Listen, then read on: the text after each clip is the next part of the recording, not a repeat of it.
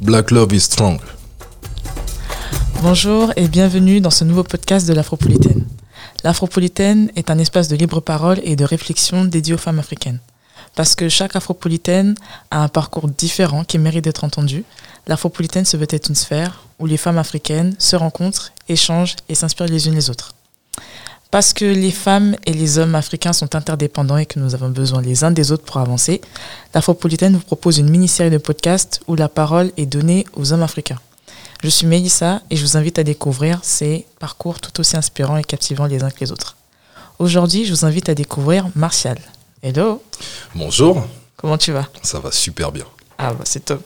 en tout cas, je te remercie d'avoir euh, accepté de participer à ce podcast. Mhm. Alors pour commencer, est-ce que tu pourrais te présenter pour toutes les personnes qui ne te connaissent pas? Bien sûr. Alors moi c'est Martial Liboutet, j'ai 31 ans, bientôt 32 ans, ça pique.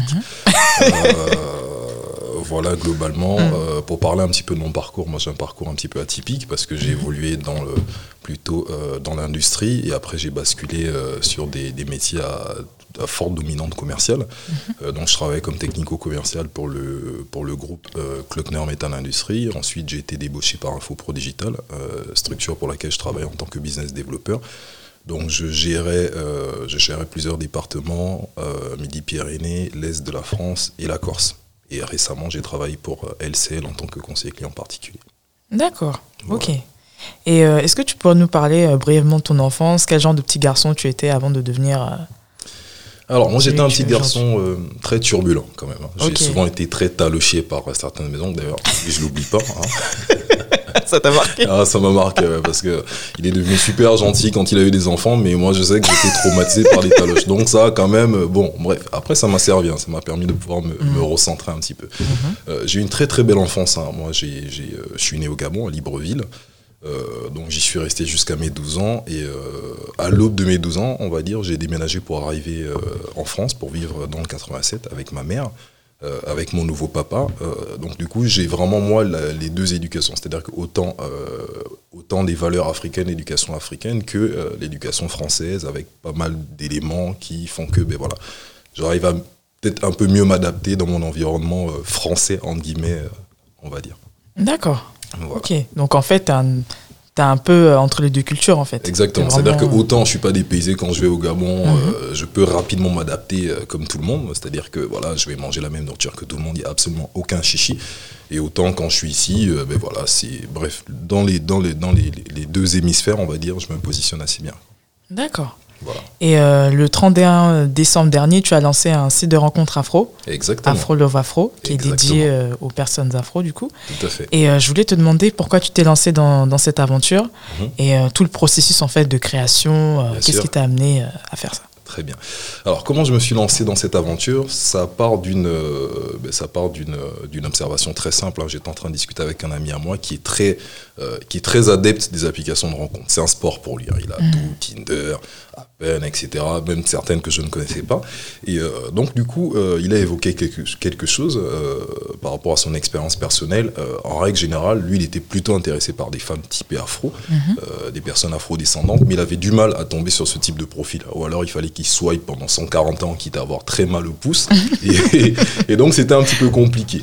Et euh, donc, de fil en aiguille, j'ai un ami maghrébin qui était là, qui évoquait, euh, qui évoquait un autre site euh, qui était spécialisé justement pour la rencontre maghrébine, en guillemets. Et du coup, je me suis dit, ah oui, c'est dommage, il n'y a pas des sites de ce type-là. Enfin, du, du moins, par rapport à la manière, par rapport à ce, à- au positionnement vraiment de rencontre des personnes, euh, euh, comment des personnes afro, il n'y avait pas de bons sites ou de bonnes applications, du moins en France, qui étaient en mesure de pouvoir apporter satisfaction par rapport à ça. Euh, donc depuis peu, il y en a quelques-unes qui sont arrivées. hein. D'ailleurs, je les fais un petit salut au, au- au passage parce que je sais que c'est très très difficile. Le process pour pouvoir concevoir une application mobile, pour pouvoir concevoir un environnement digital, c'est très difficile. Ça nécessite vraiment de réelles compétences. On ne se lance pas comme ça euh, de, à l'impro. Euh, c'est du temps. Et, euh, et donc du coup, suite à cette observation-là, j'ai regardé un peu autour de moi et le constat que j'ai fait, c'est que la plupart des sites qui proposaient de rencontrer une femme afro euh, proposaient euh, la rencontre exotique. Donc en fait, c'était plutôt pour des personnes, euh, on va dire, caucasienne d'un certain âge qui voulait rencontrer un peu d'exotisme pour s'évader un petit peu du froid, du froid de, de, de, du froid de, France ou, d'ailleurs.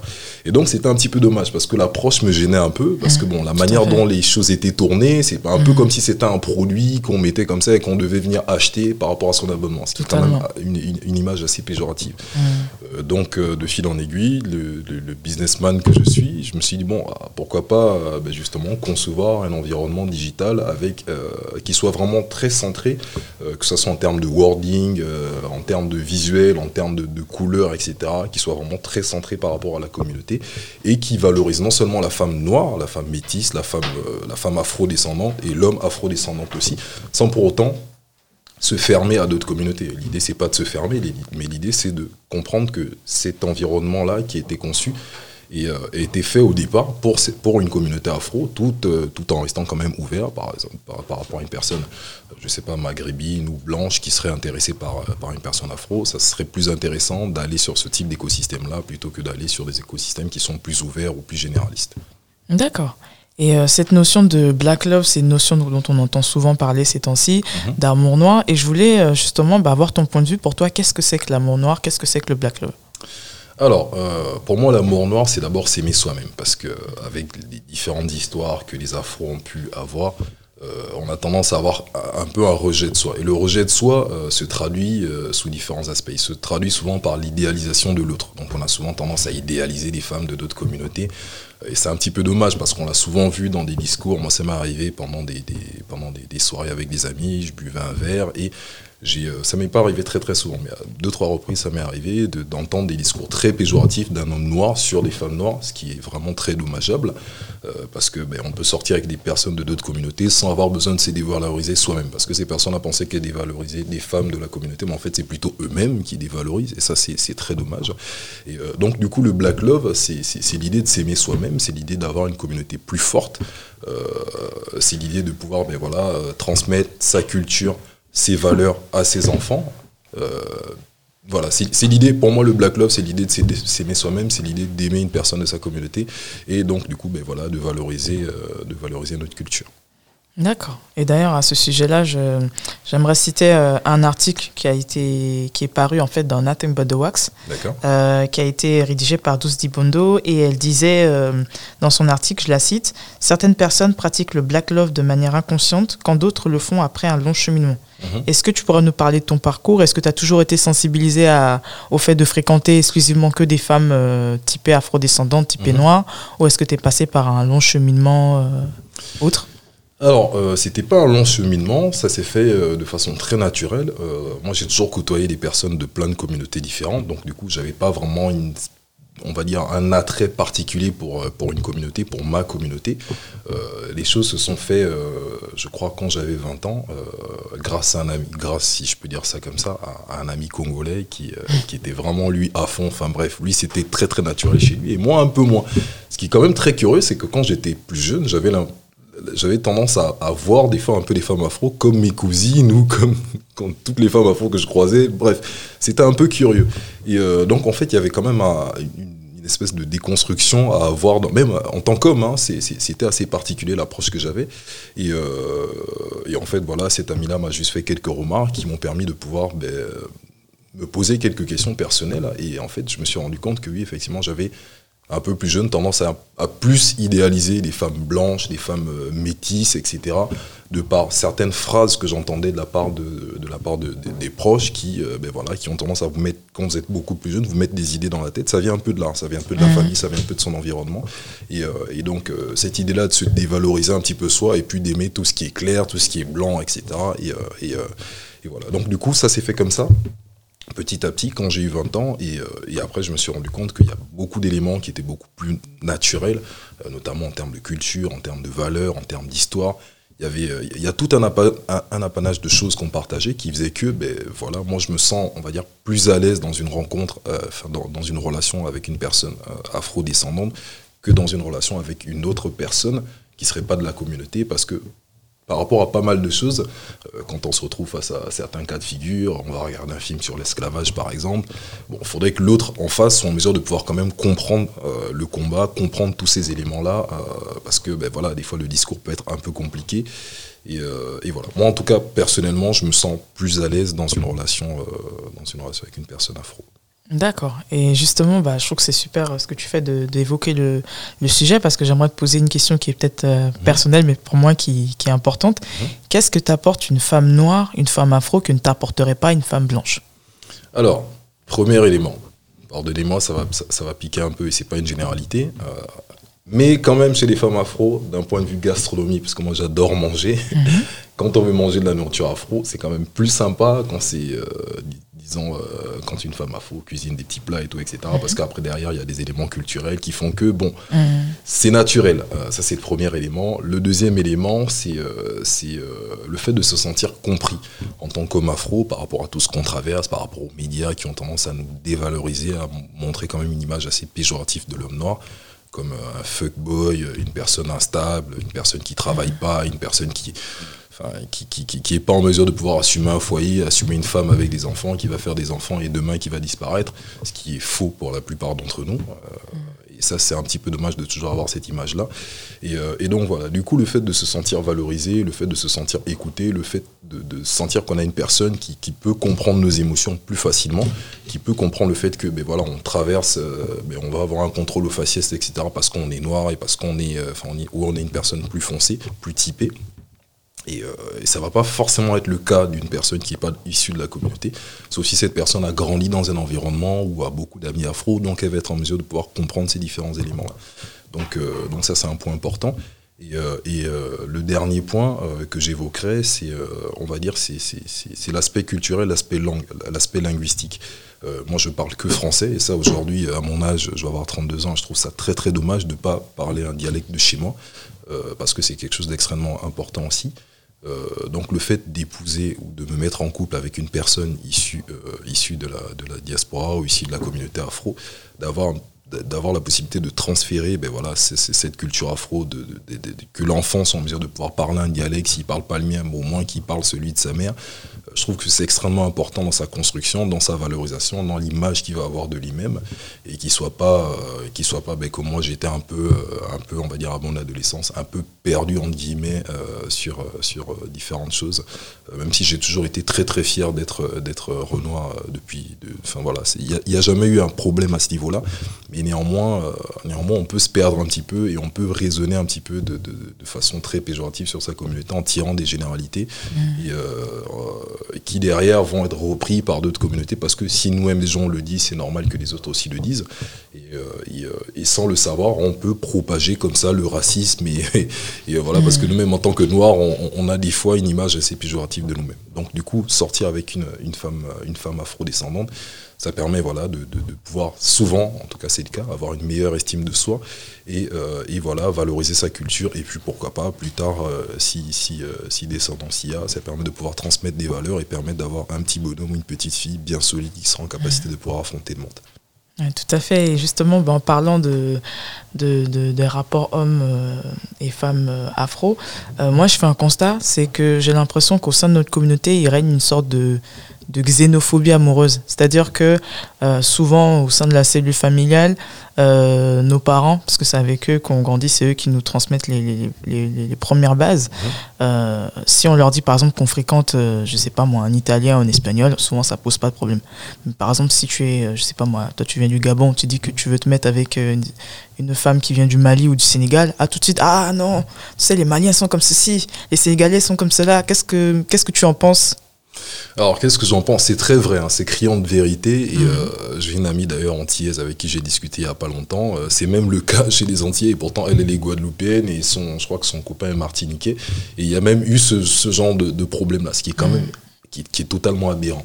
Euh, pour revenir un petit peu sur l'Afrique subsaharienne, euh, on a, c'est, un, problème, c'est un gros gros problème dans nos communautés, parce que des personnes, on va dire des parents qui sont sur des, des, archétypes, euh, sur sur des, comment dirais-je qui ont un paradigme un peu ancien, ont tendance à toujours penser que pour la réussite sociale, euh, professionnelle de leur progéniture, c'est mieux qu'elles se mettent avec une personne non noire, une personne blanche. Mm. Parce que même elles dépeignent toujours euh, des personnes euh, noires comme des personnes instables ou des personnes qui n'ont pas un boulot, qui ne sont pas en capacité de pouvoir assumer une, une, une famille, mm. ce qui est totalement faux. Parce que bon, ben, on peut très bien se mettre avec une personne blanche qui, qui pourtant n'est pas une personne sérieuse, qui est aussi un fuckboy et qui, qui, qui ne porte pas des valeurs de famille, etc. Donc du coup, euh, on parle beaucoup de racisme aujourd'hui, mais il y a déjà un problème qui vient de nous, qui vient de nous africains en interne par rapport à ça. Mm.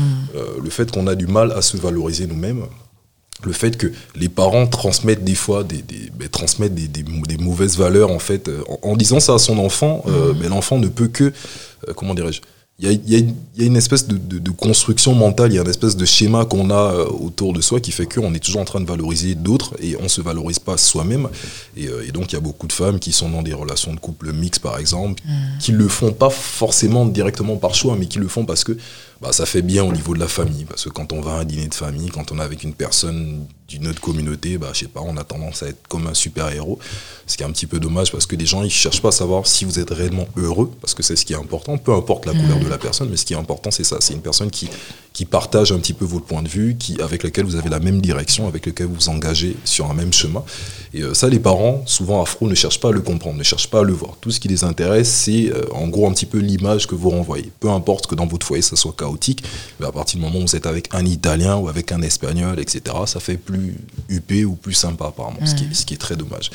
Euh, je vois aussi un petit peu, à contrario, euh, des, personnes qui, euh, comment dire, des parents hein, même qui, sont assez, enfin, voilà, qui sont pas très jeunes, qui commencent à comprendre un petit peu parce que bon, ils voient tout ce qui se passe, ils voient les problèmes qu'il y a qui sont liés au racisme.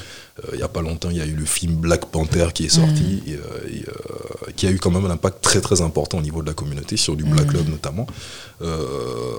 donc tous ces éléments-là font que, ben voilà, les, on va dire que la mentalité commence à changer un petit peu. Et puis derrière, il y a beaucoup d'enfants qui se rebellent aussi. Hein. Enfin, enfants, il y a des jeunes qui se rebellent un petit peu par rapport à leurs parents, euh, quitte à se fâcher un peu avec eux en leur espérant que non, vous n'allez pas m'imposer que je sorte avec une personne euh, qui soit de mon village, de ma communauté, etc. Parce que vous, ça vous fait plaisir. Au final, c'est ma vie à moi, c'est à moi de faire mes propres choix. Et, euh, c'est à moi de mettre avec la personne qui partage mes valeurs et qui sera en mesure de pouvoir m'accompagner, m'élever et faire en sorte que je puisse atteindre mes objectifs de vie. Mmh, tout à fait. Et en tant qu'homme noir, qu'est-ce que tu aimes chez la femme noire et qu'est-ce que tu lui reproches? Euh, c'est très intéressant comme question. Euh, cette question, on la retrouve un petit peu chez les hommes noirs aussi. Euh, mais pour mm. se recentrer un peu plus chez la femme noire, qu'est-ce que j'aime chez elle? Par rapport à l'observation que j'ai pu avoir, bien évidemment, c'est pas une généralité, mais je le mm-hmm. retrouve quand même chez pas mal de, chez pas mal d'amis qui sont dans des couples afro il euh, y a quand même une façon de prendre soin de son homme qu'on ne retrouve pas ailleurs. C'est-à-dire que quand on est en couple dans une, avec une femme afro-descendante, euh, on parle beaucoup aujourd'hui de féminisme, etc., de, d'un espèce de combat qui entre les hommes et les femmes, même si pour moi, on doit partager ce combat-là parce que les hommes doivent être éduqués sur pas mal de choses pour éviter, ben éviter des, des couples monoparentaux femme qui va se retrouver avec un enfant toute seule, etc., à l'éduquer. Euh, donc du coup, euh, ben, du coup, moi je vois beaucoup, euh, ben, je vois beaucoup de, femmes noires qui sont, qui sont très attentionnées, qui, qui, prennent soin de leur homme et, voilà, qui, qui, mènent un combat, on va dire un petit peu, ben, qui mènent le même combat par je ne sais pas si on peut dire un combat par rapport à la société, mais c'est un petit peu le cas parce qu'il y a des médias de masse, il y a tout qui vous accompagnent en, fait dans tout à fait, qui nous accompagnent mmh. dans, notre dans notre évolution, qui nous accompagnent euh, pour l'atteinte de nos objectifs. Et, euh, et c'est vrai que ça, je le vois beaucoup quand même euh, chez chez, chez les femmes noires. Et en règle générale, une femme noire, on va dire afro-descendante, quand elle est dans un couple afro, elle le il y a quand même un partage de valeurs important qui se fait. Et, euh, mm. euh, c'est pas forcément le cas avec, euh, avec une femme, on va dire, caucasienne, qui, qui, on va dire, ben voilà, quand elle se met dans une relation avec une personne, c'est parce que bon, voilà, la personne a un certain standing de vie, on le voit beaucoup avec euh, notamment des footballeurs ou autres et tout, etc. Mm. Euh, même si c'est pas une généralité que je fais encore une fois, mais, euh, mais voilà. Donc en gros, le, partage culturel, le fait d'être accompagné dans l'atteinte de ses objectifs, le fait d'avoir une personne qui croit en vous, qui, qui, qui, est très attentive au combat que vous avez à mener au quotidien, voilà, on va dire que ça c'est les éléments principaux qui font que ben, voilà, je, je, valorise la, la, la, femme afro-descendante et que ben, dans une relation sur du long terme, euh, je me sens plus à l'aise avec une femme afro-descendante, même si c'est quand même possible de pouvoir trouver euh, tous ces éléments-là avec une femme d'une autre communauté. Et par rapport à mon observation personnelle, voilà, c'est plutôt comme ça que je conçois les choses. Après, par rapport aux aspects négatifs, euh, les aspects négatifs sont les mêmes que chez les hommes afro. C'est le côté un petit peu qui est transmis, c'est pas directement de leur faute, hein, mais c'est beaucoup transmis par l'entourage, par la famille. Le fait de, de, se dévaloriser un petit peu, du fait que ben voilà, quand on est dans une relation un peu mixte, on a tendance à dévaloriser l'homme noir en pensant que ben voilà, il a tous les mots, il est, il est à l'origine de, de, tous les mots de la femme noire, et ce qui est un peu dommage parce qu'on peut être dans un couple mixte, aimer une personne d'une autre communauté sans pour autant avoir à dévaloriser l'homme noir.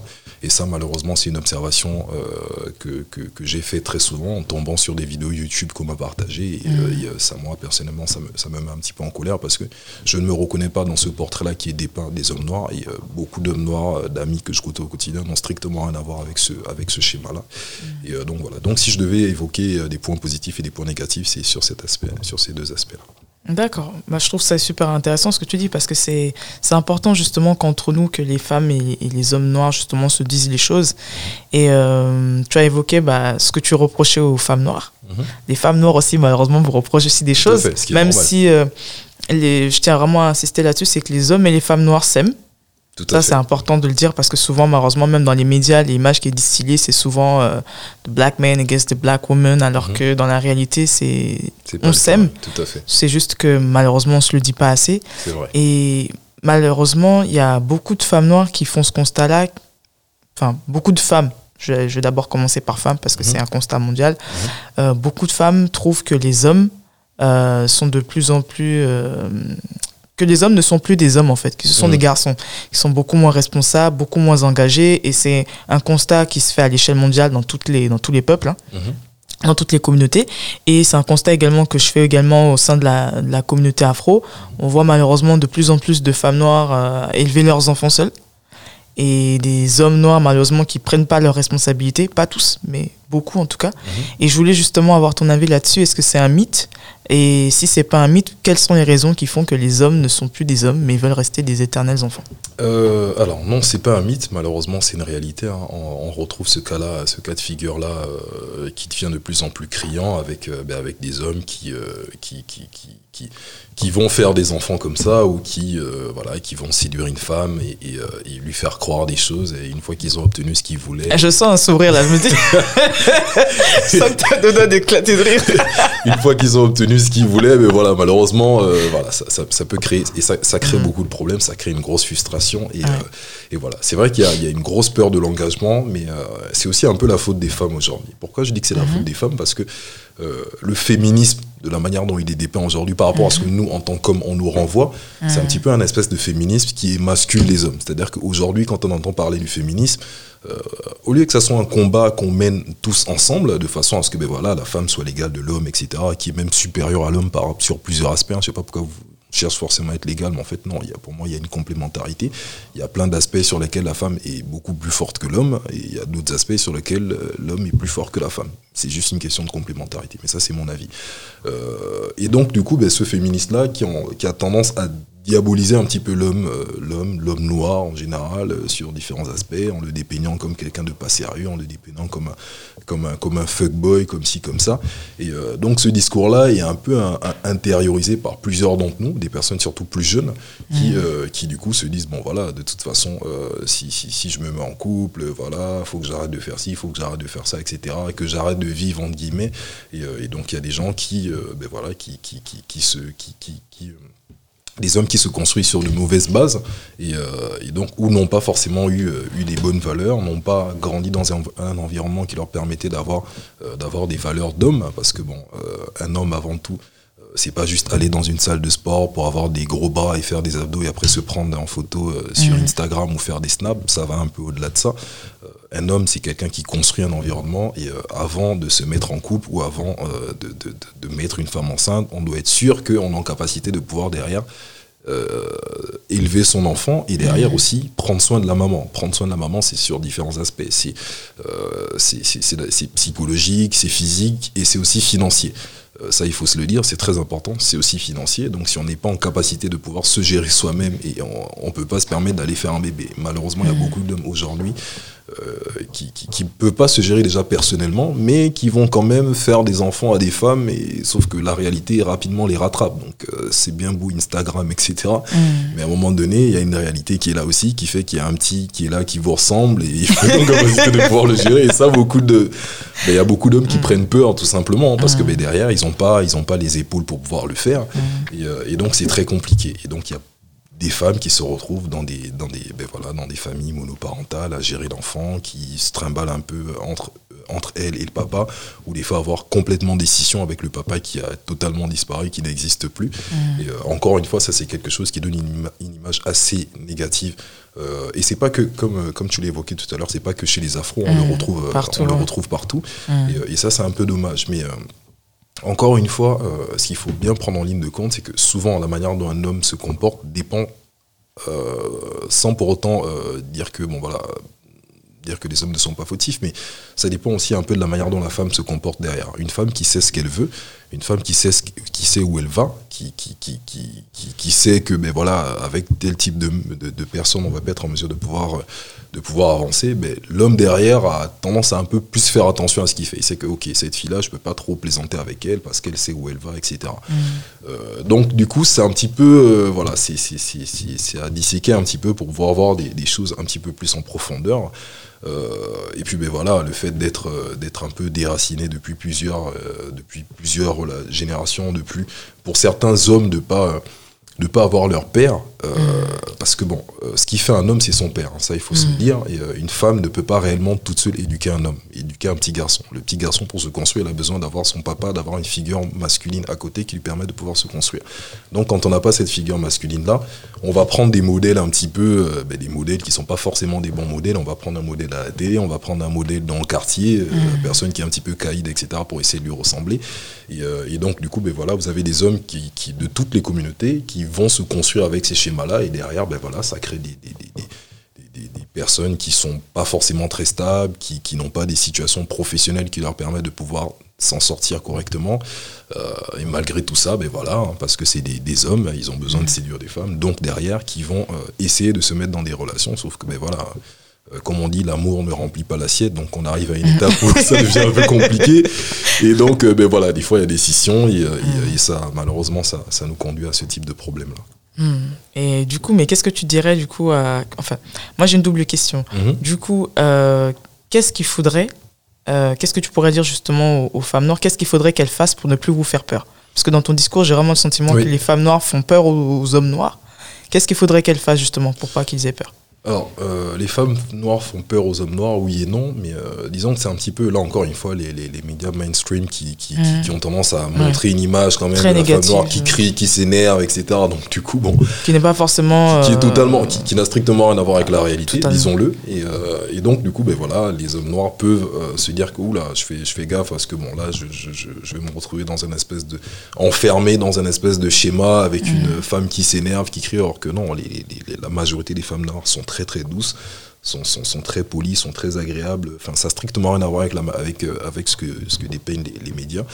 Euh, moi, je dirais que ben, voilà, c'est pour que ces femmes noires-là soient en mesure de pouvoir trouver des hommes qui correspondent à leurs valeurs, il faut d'abord qu'elles-mêmes soient en mesure de pouvoir se construire. C'est-à-dire que euh, faut pas réellement chercher euh, l'épanouissement chez l'autre. Il faut être en mesure de pouvoir s'épanouir soi-même d'abord, euh, être en mesure de pouvoir se construire professionnellement, se construire psychologiquement, euh, avoir son propre environnement, être en mesure de se prendre en charge toute seule, voyager toute seule, faire payer son loyer toute seule, faire tout toute seule. Et mmh. une fois qu'on est en mesure de pouvoir être heureuse toute seule, c'est plus facile d'être heureuse avec une autre personne, peu importe que ce soit un homme noir ou un homme d'ailleurs.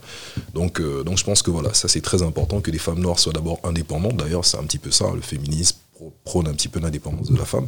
Ça, c'est quelque chose que je trouve extrêmement important.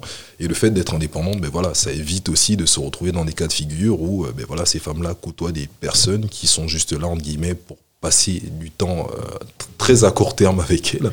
et euh, sans, sans, pour autant s'engager. Donc voilà, si je pourrais évoquer un, point important, c'est le fait de se construire soi-même avant d'essayer de pouvoir se mettre dans une relation de couple et de profiter du coup des joies de la relation de couple c'est vraiment inspirant. Mais du coup, euh, en plus de ce que tu dirais aux femmes noires, qu'est-ce que tu dirais par exemple aux, petits garçons qui pourraient avoir l'âge de, tes petits frères? Qu'est-ce que tu leur dirais? Quel conseil tu pourrais leur donner?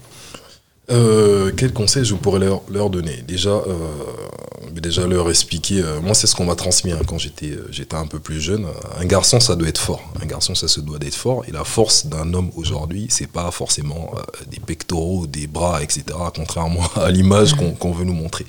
La force d'un homme, elle est avant tout mentale. Donc, en tant qu'homme, on est censé avoir certaines valeurs. En tant qu'homme, euh, quand on s'engage auprès d'une femme et qu'on met une femme enceinte, clairement, euh, c'est qu'on est censé rester avec cette femme-là. C'est-à-dire que voilà, c'est pas, on s'amuse pas à faire des choses comme ça n'importe comment. Euh, en tant qu'homme, c'est important d'avoir une parole. Quand on a donné sa parole, on n'est pas censé y déroger. Quand on donne sa parole, on donne sa parole. Donc il y a certains éléments qui, sont qui sont propres au masculin, hein, qui font que ben voilà, quand, quand, on a donné sa parole, quand on s'est engagé sur tel et tel élément, envie de soi, euh, en- en- envers soi-même, envers sa famille, envers ses proches, il faut qu'on fasse coûte que coûte ce qu'on a dit qu'on allait faire. Ça, c'est le premier aspect. C'est très important parce que ben, ça veut dire aussi que quand on s'engage pour trouver un nouveau travail, quand on s'engage euh, pour avoir un niveau diplôme, enfin, pour avoir un diplôme ou pour, euh, pour, pour améliorer sa vie, on n'est pas juste dans l'attente, en espérant que les choses se passent ou en allant à l'église en pensant que voilà, le Christ euh, ou Bouddha ou, ou Allah va arriver pour faire les choses à notre place. Il faut vraiment comprendre que quand on est un homme, on, on est responsable de 100% de sa vie. Même si, bien évidemment, euh, étant croyant, il y a un créateur qui vous donne le souffle de vie pour que vous puissiez vous lever tous les matins, etc. Mais on est responsable de sa vie. Ça, c'est vraiment un aspect très, très important. Le fait d'être responsable à 100% de sa vie, c'est-à-dire qu'on est responsable de ses succès, mais on est aussi responsable de ses échecs. Donc, accuser l'extérieur, accuser le racisme, accuser, euh, accuser ci, ça et tout, etc. C'est pas ça qui nous permet d'avancer. On doit être capable de se regarder dans un miroir, de dire, ok, ça, là j'ai fauté là-dessus, là j'ai pas fait ci, si j'ai euh, eu tel et tel problème, même si effectivement on pourrait dire que c'est la faute à un tel qui s'est mal comporté, si la personne s'est mal comportée, c'est peut-être que moi je lui ai donné la possibilité de le faire aussi. Donc euh, la responsabilité de, de, de, de être responsable de soi, être responsable de sa vie, euh, pour éviter justement d'être dans l'attente, euh, ben, dans, la- dans l'attente que, que ça soit le destin ou, ou, ou le vent qui, qui, qui par, par le, le plus grand des hasards nous permet d'atteindre un but. Quoi. Mm. Donc ça c'est vraiment un point important, la responsabilité de sa vie, la responsabilité de soi, et, euh, et, puis, euh, et puis respecter ses engagements. Quand on donne sa parole, on doit être sûr, euh, on doit être sûr de pouvoir y, répondre et de ne pas, de ne pas déroger à ça. Mais En tout cas, c'est très très fort ce que tu dis et je te remercie de, de le dire comme ça avec force parce que je pense que c'est ce dont les, les, les jeunes garçons, en tout cas Mhm. toute la, la génération qui vient après toi, ont besoin d'entendre. Mhm. Parce qu'on est dans une société où malheureusement, on ne, je trouve qu'on ne montre pas assez aux jeunes que ce qu'ils font, tous les actes qu'ils posent au présent ont des conséquences sur le futur. Tout à fait. Et je trouve que c'est vraiment important que tu le mettes en lumière parce qu'on vit dans une société où rien n'est grave. Mhm. Alors que la vie nous apprend tous les jours que tout est important. Tu vois, donc euh, je trouve que c'est vraiment important que, que tu l'aies dit et je te remercie pour cela. Alors Martial, on arrive à, à la fin du podcast D'accord et euh, je voulais te demander, euh, pour clôturer du coup, pourquoi tu as accepté de participer à ce podcast et un dernier mot pour toutes les personnes qui nous écoutent. Alors, euh, le premier élément, c'est que j'adore ce que tu fais. Euh, Merci. Donc, j'ai vu au tout début quand tu as commencé, euh, et je trouve que c'est vraiment génial hein, de, de donner la parole à ces, à ces femmes afro, aux hommes afro du coup. Euh, et et, donc, du coup, tout ça, ça, ça, ça participe à la, à, la, à, la, à la déconstruction un petit peu négative qu'on peut avoir envers soi-même.